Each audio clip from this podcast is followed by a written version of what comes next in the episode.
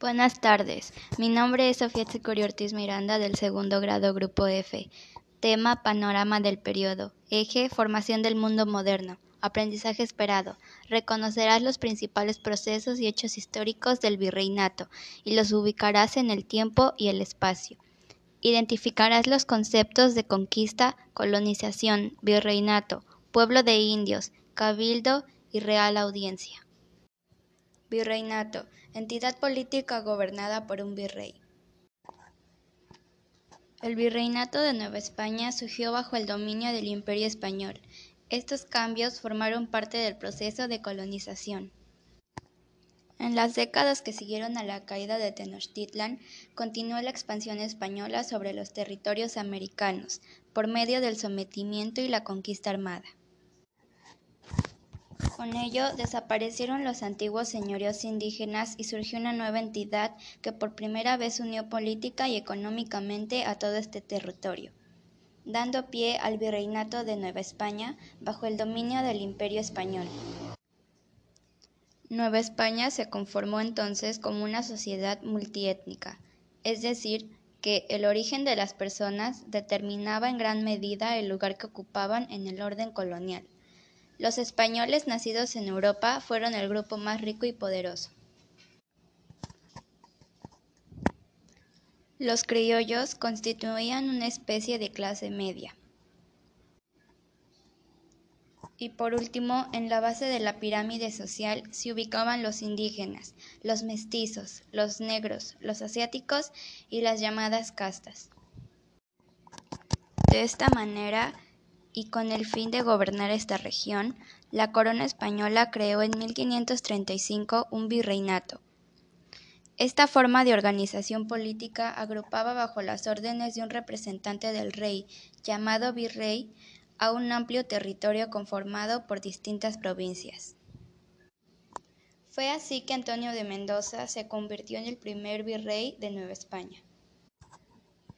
Así, el Virreinato de Nueva España abarcó desde el siglo XVI al territorio que hoy compone México, el sur y oeste de Estados Unidos de América.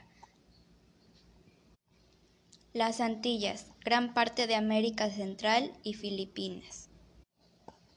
En el Virreinato de Nueva España había reales audiencias en Santo Domingo, México, Guatemala, Guadalajara y Manila así como en Nueva Granada y el Río de la Plata. A la par del establecimiento del virrey y las reales audiencias se fundaron en Nueva España muchos pueblos y ciudades. Algunos de estos se instalaron en territorios despoblados y otros muchos en regiones donde existían asentamientos indígenas. Para su administración, las ciudades y las villas se dividieron en dos grandes tipos. Aquellas destinadas a la población de origen indígena, llamadas repúblicas o pueblos de indios, y las creadas para el resto de los habitantes del virreinato, es decir, los europeos, mestizos, negros y asiáticos. Pueblos de indios, poblaciones conformadas por indígenas, los cuales tenían sus propias leyes, gobiernos y propiedades comunales. Los cabildos, integrados tanto por indígenas como por españoles, tenían como función organizar la vida política, económica y social de cada comunidad. Cabe recalcar que un elemento fundamental en la conformación de la nueva sociedad fue la introducción de la religión católica. Los españoles buscaron por todos los medios evangelizar a los indios, pues con ello se justificaba la colonización. En 1523 llegaron los primeros franciscanos predicadores y en 1527 se creó el primer obispado en Nueva España. Por otro lado, una de sus principales características era que la desigualdad se consideraba como un elemento fundamental de la sociedad. Es decir, que en aquella época no se pensaba que todos los seres humanos eran o deberían de ser iguales.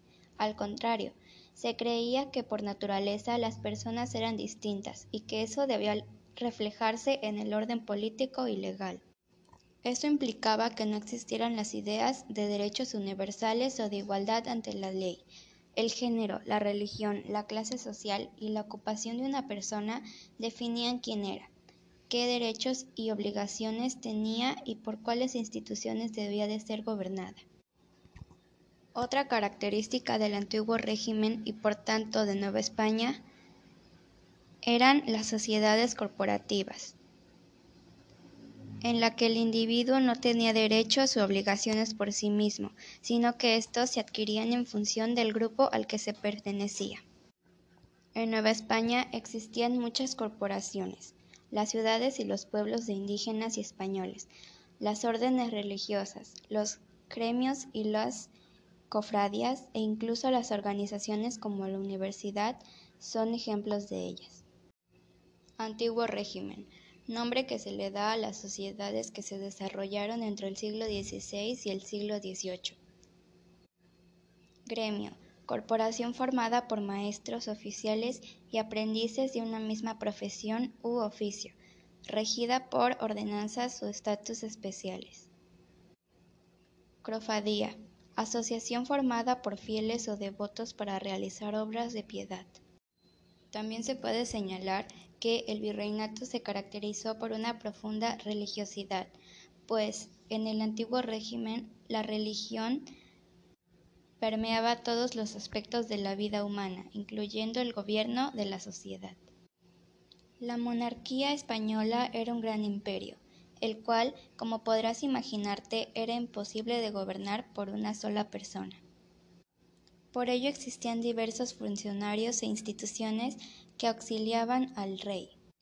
Uno de los organismos para la administración de América se ubicaba en la península ibérica y se llamaba Consejo de Indias, el cual tenía bajo su cargo a los virreinatos de Nueva España y del Perú, así como a Filipinas. Además de aconsejar al rey, esta institución realizaba funciones legislativas y judiciales. En Nueva España existían tres tipos de instituciones o funcionarios que representaban el poder del rey, el virrey, las audiencias y los corregidores. Virrey era la máxima autoridad del virreinato de Nueva España. Se le consideraba el representante directo del rey y como tal tenía amplias competencias de gobierno y administración. Los virreyes eran nombrados en España por el rey y el Consejo de Indias, ocupaban su cargo por un lapso determinado, aunque lo más común fue que lo ejercieran por alrededor de cinco años. Reales audiencias. Eran los tribunales de justicia más importantes de los reinos y las provincias de Nueva España. Las audiencias estaban conformadas por varios funcionarios. Los principales eran el presidente, que en el caso de México era el virrey, en otras el gobernador de la provincia y los jueces oidores, cuyo número variaba entre cuatro y doce. Corregidores eran los representantes del rey y en el ámbito local y en los gobiernos municipales. En Nueva España existían dos tipos de corregidores, los nombrados para los pueblos de indios y los designados para las ciudades españoles. Los primeros eran los encargados de revisar y cobrar los tributos de las poblaciones indígenas. No vivían en sus comunidades, sino que los supervisaban desde fuera. Los corregidores en las ciudades españoles eran designados para las poblaciones más importantes del virreinato. Estos sí formaban parte de los cabildos y tenían amplias facultades de gobierno en el ámbito local.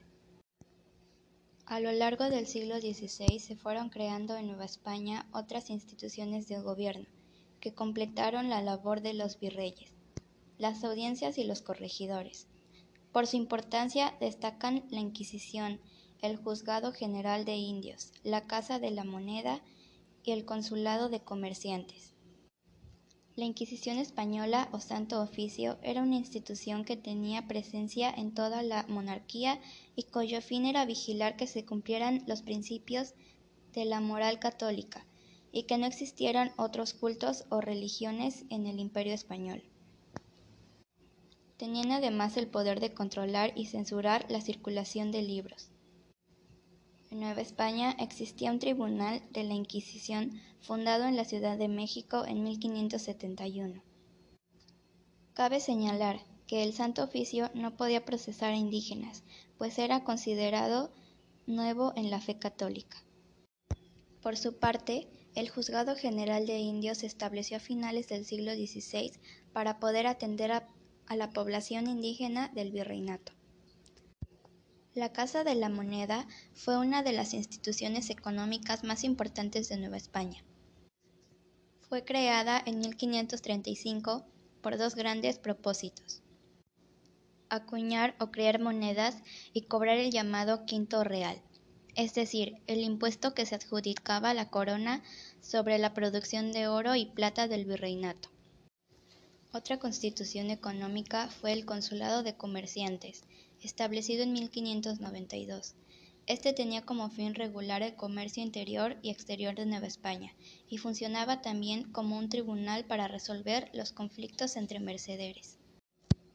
Si bien la justificación de la colonización de América se planteó en términos religiosos, los españoles creían que tenían el derecho de dominar esta región porque se les había encomendado la misión de convertir al cristianismo a los indígenas que lo habitaban. Esto contribuyó a que la Iglesia fuera una institución muy poderosa e influyente. Los primeros frailes en llegar a Nueva España fueron los franciscanos, que lo hicieron en 1523. En 1526 llegaron los dominicos y en 1533 los agustinos. En 1572 llegaron los jesuitas que destacaron por su trabajo de evangelización en el norte, por el papel que jugaron en las instituciones de educación de Nueva España y por la gran riqueza que llegaron a acumular. A las órdenes religiosas en su conjunto se les conoce como el clero regular. Se les llamaba así porque según la regla de su orden, las órdenes funcionaban como corporaciones que regían la vida de sus miembros con normas estrictas y gozaban de autonomía para su organización interna. Por lo general, los frailes que formaban las órdenes vivían en comunidades dentro de conventos. El clero regular fue el encargado de la evangelización de los indios, las tres primeras órdenes en llegar se repartieron en el territorio mesoamericano para realizar estas labores. Además del clero regular, las iglesias estaban compuestas por el clero secular. Este lo conformaban los obispos y los sacerdotes que no pertenecían a las órdenes religiosas. Su principal función era atender las iglesias o parroquias, celebrando misa y administrando sacramentos. Los obispos, por otro lado, tenían el derecho de cobrar el diezmo, un impuesto destinado a mantener las catedrales.